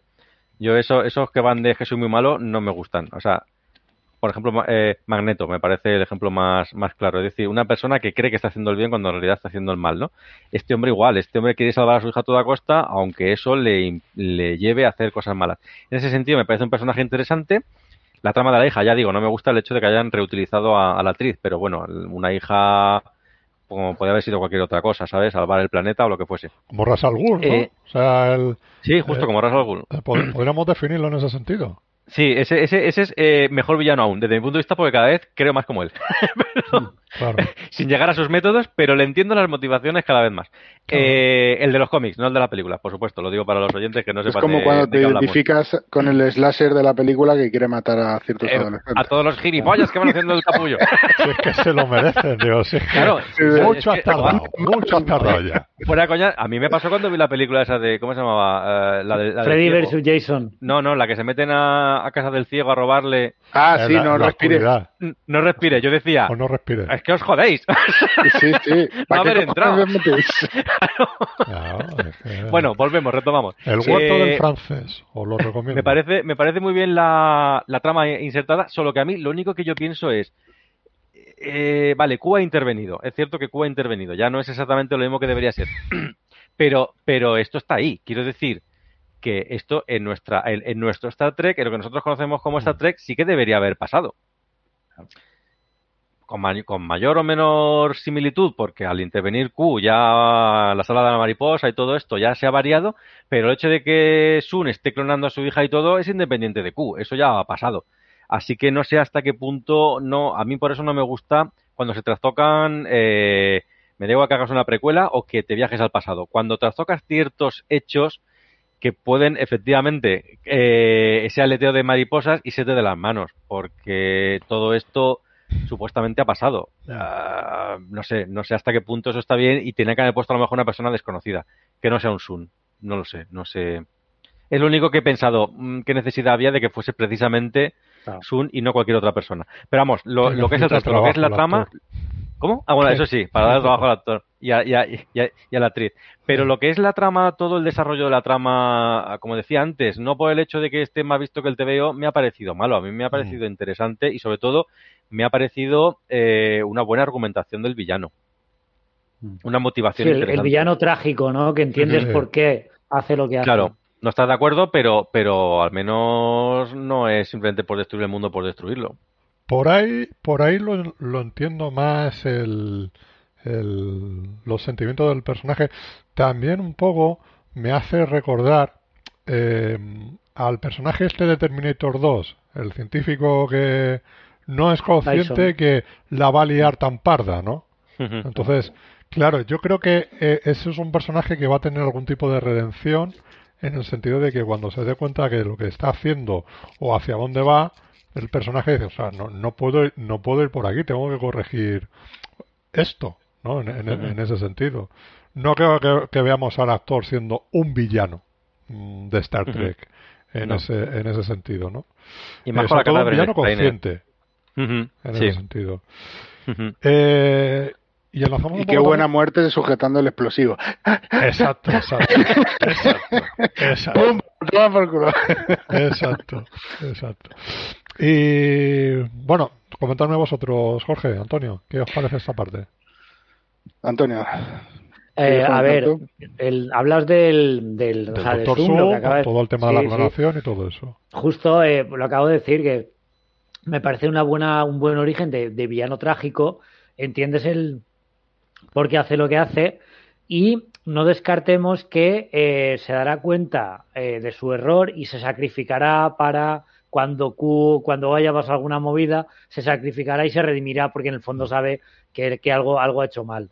Y lo que sí que me ha gustado es la escena de cuando eh, Core está descubriendo el pasado de su, de su padre, cómo descubre que ella es un claro. clon, de que ha habido copias anteriores, versiones anteriores de ella, y de que como ha visto un poco, claro, la hemer maldita hemeroteca, ¿no? Todos los periódicos eh, eh, poniendo a parir a su padre, que no tiene credibilidad, que es científico loco y tal y cual. Me ha parecido una escena muy obvia, pero a la vez un poco que, que da en contexto eh, el personaje este de Zoom, que simplemente había aparecido por ahí dando unas palabras en una, en una charla y tal, y no te habían contado nada más. Pero aquí realmente te das cuenta que el tío lleva toda su vida obsesionado con el tema de la eugenesia y de la, y de la, de la genética y puedes entender de que es un antepasado o una versión alternativa de lo que luego será el doctor Nunien Sun, de, de, que será Khan, el, el Khan de la, de la película de, de la, de la, o sea, de, de la franquicia básica. Uh -huh. Y bueno, en ese aspecto bien. Lo que no me ha gustado es cuando se ha encarado con, con Picard, porque lo ves directamente como un capullo. O sea, tienes tus, tus razones para, para actuar como actúas, pero el tío ahí con una prepotencia, una arrogancia y luego pues luego, luego hablaremos del callejón, como si fueras un macarra de barrio ahí atropellando a, sí. a un pobre viejo. Que no tiene sentido tampoco. Que no tiene sentido ninguno y luego como he leído en un comentario de la IMDB, no he podido evitar leer un poco eh, comentarios al respecto, eh, estás en una, hay un montón de seguridad, no sé qué, y un tío se pasa con el coche, nadie le detiene, Exacto. nadie no hay cámaras, nada. Exacto. no hay sí, cámaras. sí, sí, sí. Un a mí una de, las, de los trozos que no me ha gustado es, ah, sí, sí que pueden hacer algo por mí. Está ahí, está ahí, deténganlo, es, es, es picar. Sí, sí. No sé, me parece un poco de, de villano de Chichinabo. ¿Sabes? Sí. Hombre, a mí me parece, y eso que es una serie de televisión, me parece un recurso que puedes utilizar en una película porque no tienes tiempo para desarrollar más pero a mí me ha parecido todo un poco rápido. Es decir, ah, bienvenido, bienvenido, llévate a ese, así, sí. sin investigar. Eh, vale, vale que dentro de una serie es un capítulo un poco no autoconclusivo, no te voy a decir eso, pero como con una trama cerrada. Y al final tienes, pues eso, 38 minutos, que encima es el más corto. Pero a mí sí que es verdad que he pensado mm, un poco rapidito todo esto, Sí. ¿no? Mm, Exacto. No mal, no Eh, mal, sino muy rápido. Un poco desarrollado. Sí. Jorge, ¿alguna cosa más de esta parte? No, eso, lo que había comentado, que, que me parece fuera de lugar. Me ha gustado mucho lo, de- lo que dice Antonio de que descubriera que, que, que es un clon, Sí. porque creo que ella va a tener algo de protagonismo de cara al final de la serie, me da la sensación. Sí. Sobre todo a lo mejor en el tipo de redención del, del, del padre. O sea, Claro. Padre. Va a tener, va a tener importancia. Eh, llevamos seis capítulos y todavía no, no, no sabemos eh, Q, qué narices le ha pasado y qué es lo que realmente pretende. No, pero ¿y qué? Aún faltan cuatro. Sí, Es que ahí os veo con mucha prisa. No, tío, es que nos lo no. van a contar en el noveno Claro. y diez minutos del final. Y me voy a cagar en todo. sí, ¿Pero sí, por sí, qué? sí, sí. ¿Pero por qué? Vamos No, a ver. La porque me, me ¿Por refiero qué no? Porque no. Joder, que es un personaje tan molón que no estás desarrollando. mm, Vosotros queréis, ver, vosotros, vosotros queréis- ¿no? vosotros queréis ver a vuestro Q. sí, Y No. yo, yo quiero que me Sí. cuente lo que me quieran contar. Eh, oye, yo doy por hecho que no sabemos qué le va a pasar a Q, como ha dicho Jorge, hasta el capítulo 9. Y no lo veo mal. Es decir, la trama va de eso. Es que si, si se quedan en el, en, el, en el año 24 hasta el capítulo 9 de 10, me va a parecer bien si está bien contado. Eh, no sé, el problema es que. mm, No, bueno, no es un problema. Creo que eh, las expectativas que se ha generado la gente, no solamente vosotros, lo digo por los comentarios de, de los oyentes, es que cada uno quería ver aquí la octava temporada de, de la nueva generación y no, No. está viéndola. No, no, no. Yo, No, no, eso va a ser no en es la mi ter- caso. Eso va a ser en la tercera temporada de Picar, porque van a salir Ah, todos. Vale, pero, pero en los comentarios de los oyentes, por eso digo que no solamente por vosotros, por eso digo Will que no es por verdad. vosotros. En muchos comentarios he visto, es que la nueva generación, es que el Q de no sé qué, pero vamos a ver, es que esto ya dijo, ya dijo Picar en la primera temporada, o sea, eh, Patrick Stewart en la primera temporada, que esto no iba a ser eh, la nueva generación eh, octava temporada. Entonces, aquí nos están contando otra historia. Esta historia va de un viaje en el tiempo que tienen que arreglar una cosa, pues la temporada va a ir de eso. Para mí, la temporada va de eso. Si al final se desarrolla bien o no, ya lo criticaremos o no, pero asumo que van a estar la- el mayor tiempo posible en el, en Te- el pasado. Tenía Porque que va de eso. tenía Pero que la haber- trama principal es que Cule se ha metido en este embrollo. Claro, Claro. Pero- la trama principal, si es que están pasando seis episodios y, y prácticamente no has tocado nada de la trama. No, la trama principal es que tienen que evitar que, que- que se desarrolle el futuro como lo ha dejado Q. Tienen que volver que, a cambiar René que ha suba, suba la Eh, nave. Claro, Eh, está claro. claro que la. Que, Tienen que, que- cambiar el hecho. De momento lo están intentando cambiar, pero no lo han conseguido. Oye, si lo consiguen en el 7 y a partir de ahí desarrollan lo otro, estupendo.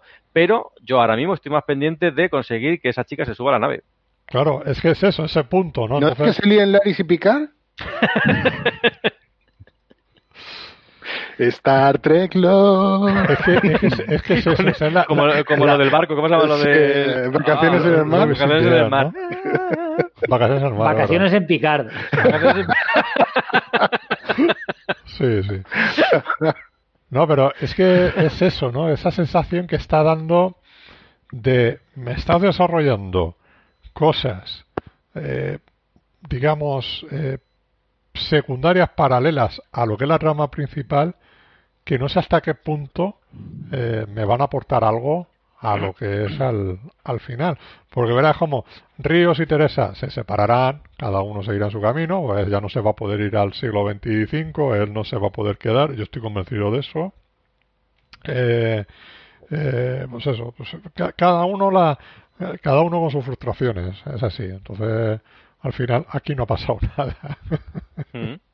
No, me, yo eh, tengo claro que van a arreglar el, el- el- el problema, van a eliminar la, el, el- el follón de Q y, y- y todo volverá a como estaba. Eso lo tengo clarísimo. Ahora, a ver cómo me lo cuentan. Bueno, yo yo la- ahora, ahora mismo estoy disfrutando del viaje. Sí, sí. La conversación de, de Picard con... Es René, ¿no? René Picard. René Ujú, Picard. sí. René Picard, ¿no? Pues, René, Eh, René con una E, a ver cómo es, que lo he mirado. Hay chica R-E-N-E-E. Con dos, de René. chica con dos es de chico con una E. Por eso al principio dijo, se llama como el sobrino, pero porque nombre de chico es con una E, nombre de chica con dos. Vale, pues, eh, la conversación que tienen, ¿no? Un poco... eh, ¿Cómo consigue, ¿no? Un poco el eh, Picard de decir, convencerla a la, a, a René, ¿no? Que tú dices, no sé, que un desconocido se te acerque, te hable y ya de repente, ¡pum!, eh, cambie todo, todo lo, todas tus dudas. En ese sentido, Y dices, más "Joder, cuando no tienes ganas de hablar. A mí me ha pasado. Yo puedo decir que me ha pasado. Un momento en el que estaba, no estaba debajo, no era, no era la, la misma circunstancia. Pero ¿Y hablar te ha con venido un viejo a hablar? te ha venido a Sí, hablar, era- te ha venido a hablar. Era un viejo, era, era, era, era un viejo, era un viejo, un, un, un tío en una tienda, eh, el, el- el dueño de la tienda. Eh, ni siquiera me cayó bien, pero dijo un par de cosas que dije, hostias, este me tiene aquí más razón de, de lo que se cree. Y, y sí, y vi, vi la luz. Yo qué sé, hay veces que necesitas un empujoncito de quién sabe qué. A lo mejor te lo dice un amigo y no lo está ni escuchando porque ya está con la Hostia, mosquera a lo mejor eras tú del futuro hablándote a ti mismo. Puede ser. Puede ser, puede pasar, sí, señor. Este viejales de mierda. No, fuera coñas, es que, es No. que lo pensé, me vino ese momento de mi vida cuando, cuando vi el capítulo y dije, es que, es que hay veces que, que necesitas un empujón y no sabes de dónde va a venir. Sí, yo tampoco lo veo mal. ¿eh? Probablemente, probablemente te venga mejor de una persona desconocida que de una conocida, es en serio. Y de una persona que parece Ah, que lo- lo ves- desde ¿no? fuera. Claro. Yo personalmente es que es eso, ahí tuve un momento empático y dije, sé que lo van a criticar, pero a mí me- ha parecido bien. Sí, sí, sí. Eh, ¿Lo demás, Jorge, Antonio? A mí me ha gustado la Bien. escena, la verdad es que me, me ha parecido chula. Quizá un poco forzado de parte de Picar, pero bueno, entiendo que es yo lo que le yo lo que le veo más es que quizás lo veo un poquito rápido, Sí, un poquito acelerado, ¿no? En... y más cuando lo están persiguiendo a él. Claro. Sí. Señor, Tienes cinco minutos para... ver, tiene la sensación. Es que tiene. A mí me ha recordado. A ver, no es, no es que esté acelerado, al menos a mí no me lo ha parecido. Me parece que está. Eh, que, que es apremiante. Tiene una, sensación un poco de, prisa. Me ha recordado un poco a Regreso al Futuro. Cuando Marty tiene que hacer que sus padres se conozcan, que no sé, no sé cuántos, incluso en la 2, cuando tiene que arreglar el embrollo para que no, para que Biff no interrumpa al otro Marty que está tocando y no sé qué. O sea, es como una sensación como de prisa de que se acaba el tiempo, que, es bastante chula. Y luego el, el- la, pues, la conversación que tiene, que tiene Picard con, con, con, con René es chula, porque te das cuenta, ahí es donde sí que los guionistas han intentado un poco echar los restos, eh, echar los restos y, y hacer un discurso que suene a Jean-Luc Picard, que suene al por qué ese personaje es tan grande, porque nos gusta tanto, porque es tan reverenciado y tan respetado, y él intenta un poco, pues eso, hacer entrar en razón a una jovencita insegura para que haga lo que se supone que tiene que hacer o está destinada a hacer. Entonces, eso me, me ha, me ha parecido chulo, me ha parecido, pues eso, que engrandece al personaje de, de Picard, que al fin y al cabo es lo que yo, lo que yo buscaba en la serie. Yo no estaba buscando la octava temporada de la nueva generación, pero sí que estaba buscando una continuación lógica y natural del personaje de Picard años en el futuro. Y en la primera temporada Picard iba dando tumbos de un lado a otro mientras un montón de, de, gente mmm, que me caía como el culo estorbaban. Y aquí la dinámica de, de, grupo está un poquito más, más, es más coherente. Sigue, ahora los, los jóvenes me molestan menos y Picard puede tener un poquito de, de voz, de voz y voto. es un poco bueno. Los jóvenes. te, has, te, ha quedado Antonio como, el, el bastoncico. como un Sí, sí. de 80 años ya quejándose de estos jovenzuelos. No, es que es un poco, es un poco eso, o sea, es que lo he dicho antes, ya lo, sobre todo, claro, Discovery la queja es muy evidente, aquí no tanto, pero es que se nota mucho cuando hay gente joven actuando como gente joven, que ya, no ya yo como espectador adulto, sino que a lo mejor conectas con unas tramas más acordes con la edad, porque ya pues las tramas adolescentes ya las dejaste atrás hace mucho tiempo. Y aquí un tío como Picard intentando convencer a una joven inexperta o insegura a que, a que tome los, las riendas de su vida, pues me ha parecido bastante bonito y bastante, bastante emocionante. Porque realmente, eh, si alguien puede convencer a esta chica para que haga lo que tiene que hacer, es Jean-Luc Picard. Pero nos siguen gustando las series de instituto. También, también. Que es una cosa no quita la otra. eh, bueno, vale. Entonces, ya, vamos con todo el atropello, con toda la parte esta de que, que que el doctor Sun lo, lo, lo, atropella en plan random, como de... Me recuerda un poco, no sé, a esas tipos series de cule, más de culebrón que de repente el impacto ese final, ¡bomba! ¡Hala! ¿Qué pasa aquí? Y suena, y, y suena la música así. Exacto, exacto. Y luego intentar, pues, eh, revivirlo, ¿no? Que no pueden ir a la, a la nave porque no, eh, digamos, no tienen el material, el material disponible. Que digo yo, ¿para qué coño está el holograma, el holograma médico? Para que a vamos mejor- a ver, vamos a ver. Eso es un fallo que lleváis arrastrando ya un par de programas, ¿eh? Y eso es una cosa que quería deciros. Estáis pensando con mentalidad federación, no con mentalidad confederación. Los hologramas de ríos probablemente no existan en la confederación y el holograma médico probablemente no existe en la confederación. Ah, sí, vale. El hecho de que existan un- unas naves de una tecnología similar no quiere decir que sean exactamente la misma. Hay que tener en cuenta que es, la federación es más de curar y la confederación es más de atacar. A lo mejor toda esa tecnología súper moderna, súper útil, no la tienen. Y tienen mucha más, mucho más arma, como por ejemplo una nave con, o- con dispositivo de ocultación que la federación tiene prohibido, salvo la, la de Espacio Profundo 9. Es que la mentalidad de las naves no hay que tomar, o de la tecnología, no hay que tomarlo como si tuviesen exactamente la que conocemos. Claro, pero no te lo han explicado, Javi. Claro. Tenían que- haber dicho. Ni lo contrario, pero eso lo pienso yo mismo. Eso lo Sí, pienso yo cuando, es- en el momento en el que dice, tiene un dispositivo de ocultación, dije, vale, la tecnología no es la misma. El phaser no tiene la misma forma. Todo es parecido pero no igual. Entonces no podemos asumir que existan la, la- los hologramas de ríos, por decir algo. Pero, ¿y no hay un holograma médico? Pues a lo mejor no. Joder. Tú piensa, por ejemplo, en la Guerra Fría. Tú mira cómo era la tecnología rusa y cómo era la tecnología ah, americana. No, no voy a defender a los americanos, no se me entienda mal. Pero si tú te fijas en los rusos, eran muy avanzados militarmente, muy retrasados en todo lo demás. A lo mejor esta, esta confederación es parecido. A lo mejor tiene unas naves de la hostia, son los mejores cazando alienígenas y todas estas cosas, pero algo básico como, como la seguridad social, pues no se les pasa por la cabeza. No me convences. Bueno, eh, es una opinión, es una sí. opinión, no una verdad categórica, pero Sí, es, sí, es, sí, es lo sí. que es lo que yo pienso de esta. y eso esta de que estaban avanzados mm, militarmente tampoco. Sí, sí. No, no, Digo en la no. Guerra Fría, ¿eh? Ah, bueno, no, no, hombre, Sí, sí, ya, no. sí, porque muchas muchas de las armas iban vacías. Sí, Pero bueno, pero, pero me muchas ¿no? chapuzas Pero- y cosas. pero sí que se destinaba mucho mayor, mucha proporción del presupuesto Sí, sí, sí, está a claro. armamento y no tanto a medicina o a educación, eso era así. Sí, lo que querías decir se ha entendido.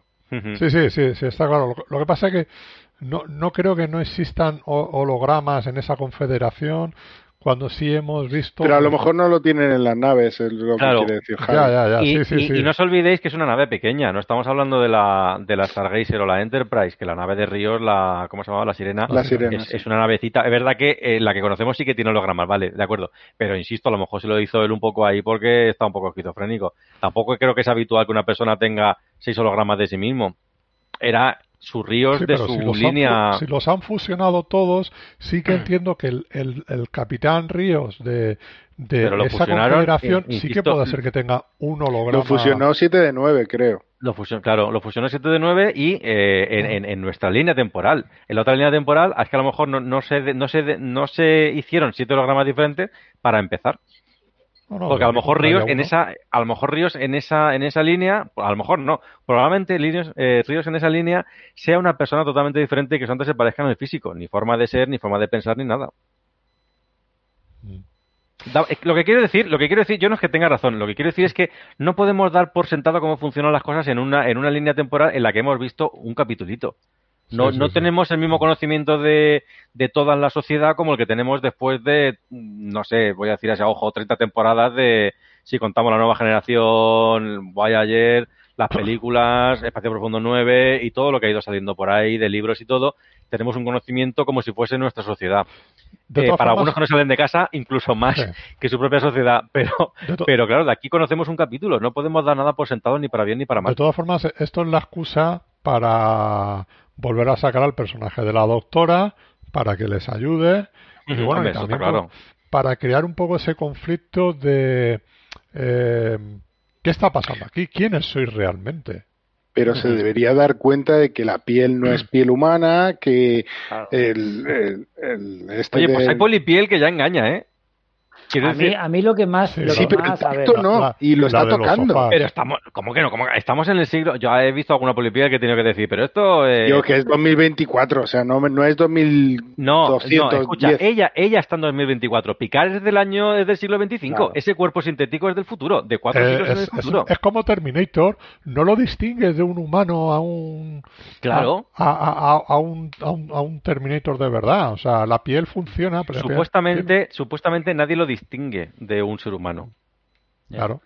Yo por eso a me mí, lo creo. a mí ¿eh? eso me ha sacado un poquito de- del capítulo. Que si venimos de la primera temporada y te han vendido de que Picard sobrevive gracias a un cuerpo sintético, a que no sé hasta qué punto tiene. Que envejece igual que un humano, lo dejaron bien claro. Ah, no, no, Sí, no te va a diferenciar de un ser mira el humano. cuerpo de data cuando lo abrían, o sea, Sí, se a veían ver, las ahí- costuras. Ahí, ahí sí. Pero es que aquí no han llegado abierto, no, no han llegado abierto. La mujer lo único que ha hecho ha sido ponerle el electro. Que yo lo primero que pensé, sí que os doy la razón una cosa, lo primero que pensé es, mejor llevarlo a un mecánico que a un médico. Pero bueno. ¿Qué le junta a la trócola? fuera, coña, a lo mejor un, un, tío- un- un electrónico te lo arregla mejor que un, que un Sí. médico. Pero, pero eso sí que lo pensé, eso sí que lo pensé. Ahora, que la, que la doctora se dé cuenta o no se dé cuenta, lo veo totalmente creíble. Claro. Eh, Yo creo que está en el punto ese de, de no entender qué es lo que está pasando. Claro. Sí, sí. ¿sabes? Entonces yo entiendo que, que, que haya un momento de aceleración, que en mitad de la noche te avisen que te tengan que ir allí, llevar el, este paciente, lo, lo tienes que atender y sobre la marcha estás viendo, Claro. que, pero ¿qué, ¿qué es esto? Asumiendo que es un humano que nadie le ha dicho que no lo es, que yo creo que eso es lo que está mal ahí. Claro. O sea, ahí ya no falla, fallan los demás. Claro, Mm. claro. O sea, eh, lo- además lo dice con esto, con los desfibriladores, ¿no? Es que esto se No reaccionaría, ¿no? Eh, Claro. Aquí esto es algo que, que no funciona. Entonces, bueno, yo, yo entiendo las dudas y eso es algo que a lo mejor en el siguiente episodio es uno de los puntos que se tiene que se tiene que ver desde el capítulo, de que a ella de alguna forma le den una explicación de quiénes somos o que de- o que realmente el, el personaje de Río le diga, mira, es que venimos del futuro. O sea, venimos de tal, estamos arreglando aquí una serie de cosas que ha pasado y ya está. Entonces digo, bueno, muy bien, pues te tenían que haber eh, dejado allí metido en el sitio este. No sé, o sea... eh, ¿Algo más que decir de esta parte del capítulo del cierre? No. ¿No? No, yo creo que lo ¿El, el cierre te refieres a la escena final? Sí, sí, a todo eso, sí, sí, a lo que estamos hablando. Sí, nada, pues, a mí me ha gustado. O sea, me ha Perdonadme, gustado. ¿cómo, ¿cómo acaba? Que yo vengo un poco estresado. ¿El, el- el con la lo del médico? con, con la doctora Yurati alejándose entre la niebla de la calle. Oh, qué plano más chulo. Es verdad, no me acordaba. Qué plano mola. más bonito. A mí me Era- encanta ese es- plano, iba- lo siento. A mí me ha gustado mucho porque me ha recordado un poco Terminator eh, con el tema de se acerca la tormenta y se va el, el Terminator por ahí. Bueno, el Terminator, se supone que es la gracia de la doctora Yurati con, con la reina Borg. Me ha gustado, me ha gustado porque, pues eso, ya se está convirtiendo en este personaje que hemos visto al principio de la, de la temporada, que lo que hemos dicho antes, todo apunta a que esta Borg del futuro va a ser la doctora Yurati eh, mitad, mitad reina Borg. Y bien, a- se va a hacer maldades, malignidades, como digo yo. Sí. Mm. No, eso lo veo bien. Yo creo que, eh, insisto, creo que va a haber conflicto entre esos dos personajes hasta el último capítulo. Y el plano de la chica de espaldas con así muy de muy muy de anuncio navideño de Colonia, pero a mí el plano me ha gustado mucho, ¿eh? No, y no lo hemos comentado, que además canta muy bien. Sí, Eso sí que quería comentarlo, eso sí que quería comentarlo. Ha sido esa escena me ha chirriado. Eh, Sí, sí, porque se va la luz y de repente un foco y todo lo Sí, demás. pero es que yo, una cosa que me he imaginado, porque esta mierda no lo he visto solamente en este capítulo, ¿eh? no nos hagamos aquí como esto no lo haya visto nunca. Llega, aparece una persona, se pone a cantar y todos los músicos se, se saben la melodía. Que yo, que yo siempre, claro, que yo siempre me imagino, tú imagínate, se pone- te pones, sea, a mí me pasaría, me pongo yo a cantar una canción, cada músico toca una diferente, suena aquello, Pero, claro, Pero- Bueno, así pero es que hay una no escena- lo- hay una, escena, músicos- hay una escena que no se ha visto, está cortada. Lo digo porque luego, luego poneros el, lo del after trek este que la, que la gente co- comenta y tal, y no se ve, pero hay una escena donde la doctora Yurati le dice al, al director de orquesta, se trata de un riff en sí, vigilad los cambios y no os perdáis. Es muy regreso al futuro. es muy No, regreso pero, al pero, futuro. pero Porque, fuera coña, fuera coña, es verdad que queda, bueno, sí, puede que estéticamente quede bien, pero es verdad que argumentalmente yo sí que pensé, joder, que bien le ha salido la jugada, que yo soy, yo sería el típico músico que me quedo mirando a las musarañas porque esto no está planeado, ¿sabes? O sea, yo entraría No. tarde seguro, vamos a No, ver, lo esto que ha sido pasa, muy...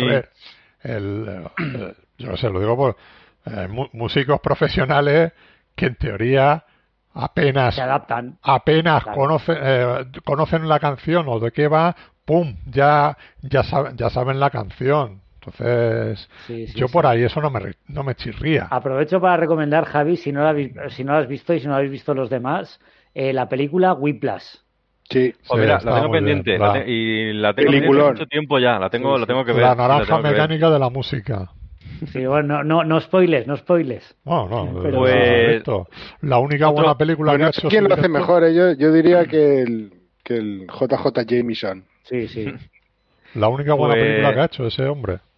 La verdad es que eh, no, no, no es coña. Sí que la llevo queriendo ver desde que desde que salió. Lo que pasa es que no me acuerdo, me pilló, creo que le con trabajo, luego con el tema de la oposición. Mm. De vez en cuando me acuerdo, como ahora, sale, ah, esto lo tengo que ver. Es que te hace ver, te hace ver el mundo, el mundo de la música, de las orquestas estas, eh, de otra, de otra, man- de otra manera. O sea, el tipo de, de pre- cómo funcionan realmente las orquestas. En el caso este de- del jazz, que en- encima es improvisación. Claro. Sí. Mm. Bueno, eh, vamos con los comentarios. Un segundo. Que es que la cámara no me va. Sí, te veía congelado y no sabía si era yo que te recibía mal. No, No, es que está mirando al, al este o este. Bueno, no te preocupes por la cámara, eh, tal, refrescalo un poquito y, y ya está. Veremos a ver el capítulo la semana que viene que nos, nos depara. Ya es el séptimo y son y nos quedan ya ¿Estoy? cuatro episodios. Sí, ahora sí. Ah, vale. Así que, Ah, pues eh, se me, me ha, se me ha bloqueado la, la cámara. Pues nada, Venga, pues como tira. siempre, gracias a toda la gente que se ha pasado para dejarnos comentarios en iVoox. Eh, agradecer también a la gente que está en el chat en directo. Eh, pues bueno, la tertulia Treki es más tertulia gracias a vosotros, no, no lo olvidéis. Primer comentario, eh, Vicentechi. Dice, con cada nuevo episodio los guionistas me están sacando de la serie. La flota estelar tiene unos procedimientos, los Borg tienen unos procedimientos, la policía tiene unos procedimientos. En cada escena uno puede adelantar qué se va a hacer. Y cuando lo que ves no cuadra con lo que esperas, algo salta en la cabeza que te saca de la trama. No voy a dejar de ver la serie, y menos aún dejar de escucharos. No os vais a quedar solos. Gracias, Vicente Chi, pero esto que dice es muy cierto y es uno de los problemas que yo tengo con la serie. El hecho de que mentalmente te adelantes a la trama, sabes lo que va a pasar y que, que las cosas no pasen como se supone que tiene que pasar, te saca un poco y te, te chirría. Pero bueno. Pero eso no, no, no digo que no digo que esté bien o mal, ¿eh? O sea, entrando en que esté bien o mal, yo creo que es uno de los mayores problemas de, de la ficción actual. Las, las expectativas. Las expectativas. Todo el mundo se cree guion- no lo digo, no lo digo ni por Vicentechi, ni por vosotros, ni por mí, ni por nadie. Pero en conversaciones con ciertas personas, mucha gente se piensa que es guionista. Yo esto lo hubiese hecho así, pues el problema Pues de que sí, el coronavirus. sí. Esa, ¿Cómo? esa O frase, experto en coronavirus. Claro. eh, eh, esa frase, anda que, no la he escuchado yo veces. Ah, que sí, cu- y- Cuando, ay. cuando haces algo, normalmente es que cuando, cuando haces algo, o sea, tú haces un cortometraje y ahí siempre va a venir alguien, es que yo lo hubiera hecho así, digo, pues mira, Pero- eh, Pues- tú pues hazlo. posiblemente no hubieras ver. hecho ni el mismo Sí, corto. entiendo que entiendo tal. lo que, lo que estáis diciendo, pero es que creo que eso no es lo que está diciendo Vicente. Sí, no, está eh, he hablando dicho- de procedimiento. sí, sí, sí, He lo que está dicho que no va por él. Yo Sí, he sí, matizado que no va por él, insisto, Sí, por no, si pero, pero yo estoy hablando Pero- de, de, pero coheren- no. de coherencia narrativa, de, de una coherencia de una persona que actuaría de tal o cual manera, porque lo hemos visto Sí. actuar de muchas Si a él le doy la razón, si yo lo digo por lo Sí, que sí. tú has comentado, que has dicho, nos montamos una película y claro, el problema es cuando tú te montas una película y no coincide. Ese es el problema. Entonces, que sí, que, que tiene razón en algunas cosas, por supuesto. Yo también he sacado fallo de dicho, pues esta conversación hubiese tenido más, más lógica con este personaje o con otro, o esto lo hubiese hecho así, lo hubiese hecho así. Tiene razón.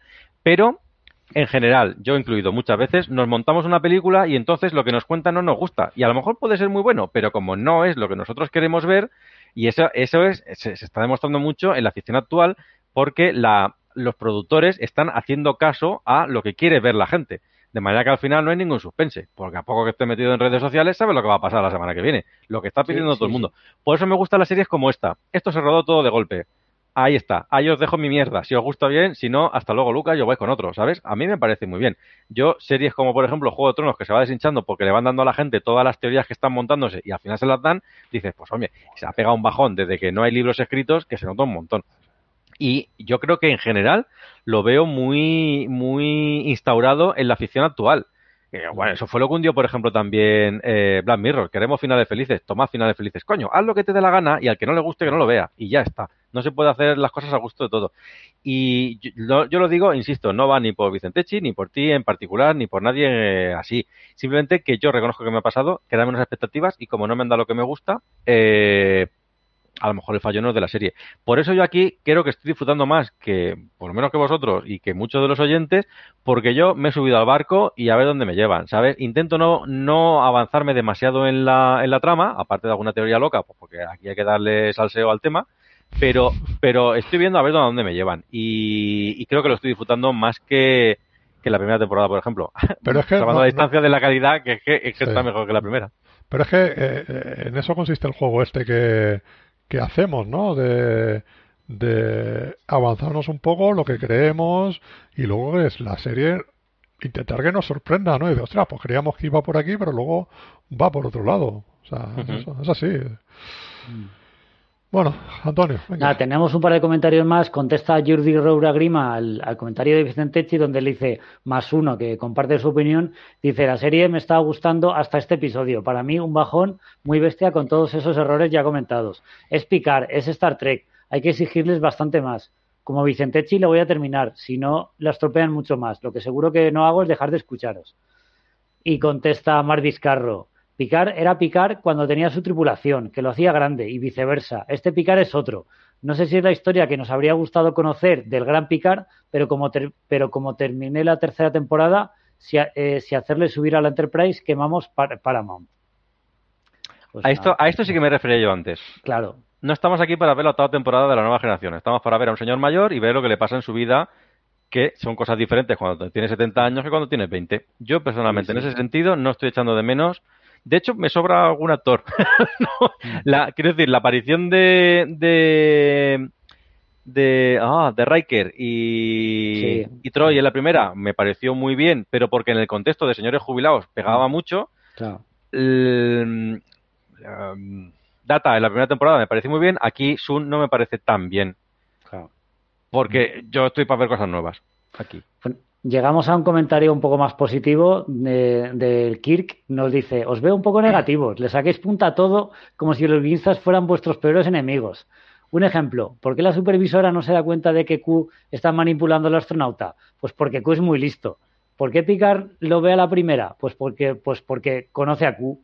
Y no digo que la serie sea perfecta. Algo, algo creo que creo que nadie ha dicho un vuelo, un vuelo a Europa en 2024, ni de coña.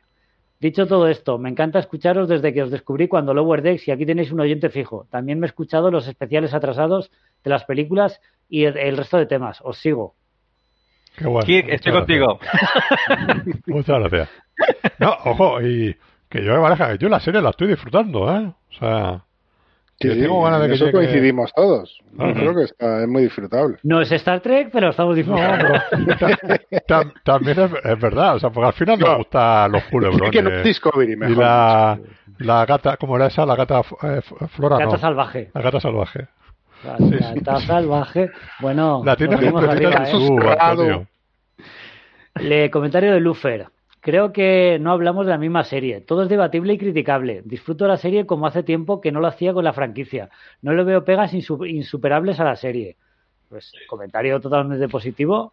Y nada, pues para que veáis que hay, pues espectadores que directamente, pues eh, como estamos comentando, se dejan llevar y no rascan tanto como, como nosotros. Yo coincido con, con Javi. También eh, es, esta serie, igual que la primera temporada, creo que va a ganar mucho más viéndola del tirón, más que estando semana a semana eh, eh, viéndola y analizándola como hacemos nosotros. Si fuéramos un, no tuviéramos un podcast y la viéramos eh, más normal, no nos comeríamos tanto la cabeza. No, yo si no fuese por podcast la vería de un tirón. De un tirón no en un día, no me entiende mal, pero no semana a semana, un capítulo al día, dos capítulos al día y, Exacto. Pues nada, que sepáis que eso lo hacemos porque nos debemos a nuestros oyentes. Exacto. Llegamos al comentario de Nico. Bueno, me, ha hecho dos comentarios. Me comenta que no los lea, pero simplemente decir que hace una referencia a los poderes de Q, que no le pega que. O sea, al respecto de. Hemos mencionado que Q parece que no tiene poderes, unos sí, otros no. Y mm. pues apunta que puede ser que el observador interfiera de alguna manera con, con los poderes o con las habilidades de Q. O que no pueda interferir directamente a, a René Picard si no es a través de una manipulación un poco más, más elaborada, que no, que no es chasquear y ya está, como vimos en el, en el anterior capítulo. Y llega otra vez Mark Vizcarro donde nos dice, hola Tertulianos, me ilusioné algo con el capítulo 4 porque parecía eh, que por fin empezaban a, a hablar de ciencia ficción, recuperaban a los supervisores y quizás lo ampliaban, pero no, todo queda en nada. Creo que la serie necesita objetivos narrativos urgentemente, entre otras cosas porque llevamos tres episodios en el año 2024 y el trío Rafi, el trío Ríos Rafi no ha aportado nada a la misión, solo han vivido peligrosamente. Entiendo, que no es poco, ¿eh? Río Entiendo- Rafi 7 y 7 de Sí, 9. efectivamente, el trío. Seven, justo, Seven, que ha puesto el 7 y no, lo he leído bien. Y se entiendo todos los defectos que encontráis a los episodios, pero seamos sinceros, con alguna excepción, Star Trek nunca ha destacado por una alta calidad cinematográfica. Habitualmente ha estado lleno de convencionalismos, eso sí, con temas novedosos y socialmente trascendentes. Los pasamos porque somos trekkies y nos gusta, pero necesitamos complejidad narrativa. Algún día tendremos que reflexionar si, en series con episodios no autoconclusivos, es recomendable emitirlos por separados. Si tienen que verse seguidos para considerar que ganan y tienen sentido, quizás no es tan buena serie y cabría buscar otros formatos. Ahí no estoy de acuerdo con él. Toda la vida se han hecho las miniseries semanalmente y funcionaban. Sí. Pasa que el hecho de que ahora nos hayan, nos hayan condicionado a ver la serie de otra manera no hace que la serie sea mejor o peor, porque el hecho de que te lo cuelguen semana a semana no te obliga a verlo semana a semana. Te puedes esperar al final y verlo, que es como Acá- lo veo yo generalmente. Ha cambiado la forma de consumir, pero el Claro. material debería ser independiente de es bueno o malo, independientemente de la forma en que lo consume. Claro, yo soy súper fan de las miniseries de los 80, me refiero a Shogun, Norte y Sur, ese tipo de, de que eran, no dejaban de ser Santa Bárbara. Ah, Joder, Melrose Play, ¿no? Buah. Miniserie. No, estoy hablando de joder, miniserie. Mini vida. Bueno, eh, de vivir. en serio, que eran, no dejaban de ser eh, adaptaciones mm, de, de novelas que eran inviables de hacerlo en dos horas. Entonces se hacían en miniseries, capítulos generalmente de hora y media, la mayoría de veces en 7-8 capítulos de hora y media que eran como una serie de películas. Coño, pues aquí todo el mundo se- eh, hemos visto esa serie semanalmente, que no deja que algunas luego me las haya comprado en, en DVD como, como o Norte y Sur, y ya me las ve de tirón. Pero yo en su momento, cuando se emitieron, me las vi semana a semana. Y ¿Cómo no se dejaba de ser una única historia, no Sí. dejaba de ser una, una historia única, no dejaba de ser una película de 15, 16 horas en función de la serie. ¿Cómo se llamaba la serie esa? Eran creo tres, cuatro capítulos de una que le comía la cara a un cocodrilo. Retorno a Edén. Retorno a Edén, que la nombró el otro día Antonio. Sí, sí, Muy buena sí. esa también. sí. esa es la que mencioné yo el otro día, como que es la que han utilizado para hacer la, serie de Revenge. Sí, es verdad que lo, lo comentaste. Sí, sí. Ah, mira, no me acordaba. Buenísimo. Aprovecho para recomendar fan, Retorno a Edén y. Revenge. ¿Eh? Y ahora que está Javi aquí, puede recomendar El Conde de Montecristo porque también tiene... del El Conde, de el Conde de Montecristo. Es uno de los libros que más he disfrutado en mi puñetera vida. El Sí, que no se haya leído, que se lance por él. Oye, Javi, pregunta totalmente off topic, a ver, o a igual te pillo. ¿Qué versión que no sea el libro recomiendas? ¿Película o serie? ¿Hay alguna que de valga la Conde de? Montecristo? A mí la que me gusta es la de Richard Chamberlain. Vale, Me parece la más sintética, sí, sí. o sea, no se aleja del libro sí. y te lo cuenta en dos horas. La, que, muy- la, que, parece- la que se hicieron en los 80, ¿verdad? O el La final de los de... 70. Sí, la- Sí, va, va por ahí. Creo que La de Jim Caviezel era bastante regulera. ¿eh? Sí, empieza Sí. bien y se va, se va, pero es lo, eh, lo- lo que le pasa a todas. El hecho de querer contar en dos horas un libraco tan gordo, que es enorme, yo lo- de hecho lo tengo en dos volúmenes, eh, hace que tenga que sintetizar tanto que se pierde un poco la, la, esencia. Y cuando la hizo Depardieu, que para empezar no da la talla, me refiero físicamente, no da, en esa época de su vida, no tenía un porte para decir todas las mujeres se enamoran de él, todos los hombres le admiran. Coño, era un gordo con una pinta de patán que flipas. En esa época de su vida. Sí. Y ahí se va alejando del libro, que dice, si tienes una serie tan larga, ¿por qué no adaptas el libro tal cual? Te vas inventando y cuanto más te inventas, más la cagas y al final se, de- se, se desvirtúa. Los dos primeros capítulos bien, luego va, va perdiendo. Yo, si alguien quiere entender de qué va el Conde de Montecristo, recomiendo la de Richard Chamberlain. Porque el todo- capítulo de los revisaré. Simpsons. Tony Curtis, además era un telefilm, que es lo que más me sorprende. Es un telefilm, pero una calidad brutal para, Es para que- la época. Es que hay de telefilms. Sí, bueno, pero en los, buenos 70 no era, en, en los 70 no era tan habitual. Ah. Esa, esa calidad de decorados No, pero- y, y sí, pero- vestuario. Sí, sí, Esto era lo que, lo que ponían en estrenos TV, que eran Justo. películas pero con gran presupuesto. Claro, Sí, sí. es como lo que veíamos, por ejemplo, El Diablo sobre Ruedas, ¿no? No, no deja de ser un, un telefilm, pero que sí, tiene, tiene, tiene muchísima calidad, ¿no? Son películas rodadas en 16 milímetros, en cine, no deja de ser eso cine, ¿sabes? Y la factura, al fin y al cabo, el acabado mucho mejor que mucho de lo que se ve cuando se empezó a rodar telefilms y todo eso en digital, ¿no? Que, entonces ahí es cuando cantaba un huevo que diciendo, oh, esto es televisión y de la mala. Es así. Pero bueno, seguimos. Siguiente comentario de Carlos M. Dice: Escribo esto antes de escucharos. A mí, de momento, lo único que me sobra en la serie es ver de nuevo a Brent Spiner interpretando a otro Zoom. Ya cansa. Y eso que el tío es un crack. Coincido. Sí, Pueden haber sacado otro personaje y, otro. Otro, doctor, ¿no? Otro doctor loco. Comentario de Raquel Wanch nos dice, con respecto a Jurati y la reina Borg, yo entiendo que la reina lo que busca es atraer a Jurati con el, con el policía a su trampa, que es, la, que es la de que ella haga lo que ha hecho, dispararle y ser asimilada, para que el resto de la tripulación crea que ya no hay amenaza de la reina Borg y no sepan que en realidad está dentro de Jurati, aunque es cierto que no se ven claras sus, sus intenciones. Sí, podría, podría ser. Yo coincido, yo lo interpreté tal cual lo ha dicho ella. Por eso cuando estaba escuchando el, el, programa no acababa de estar de acuerdo con vosotros, porque digo, bueno, aquí yo lo he interpretado de manera diferente.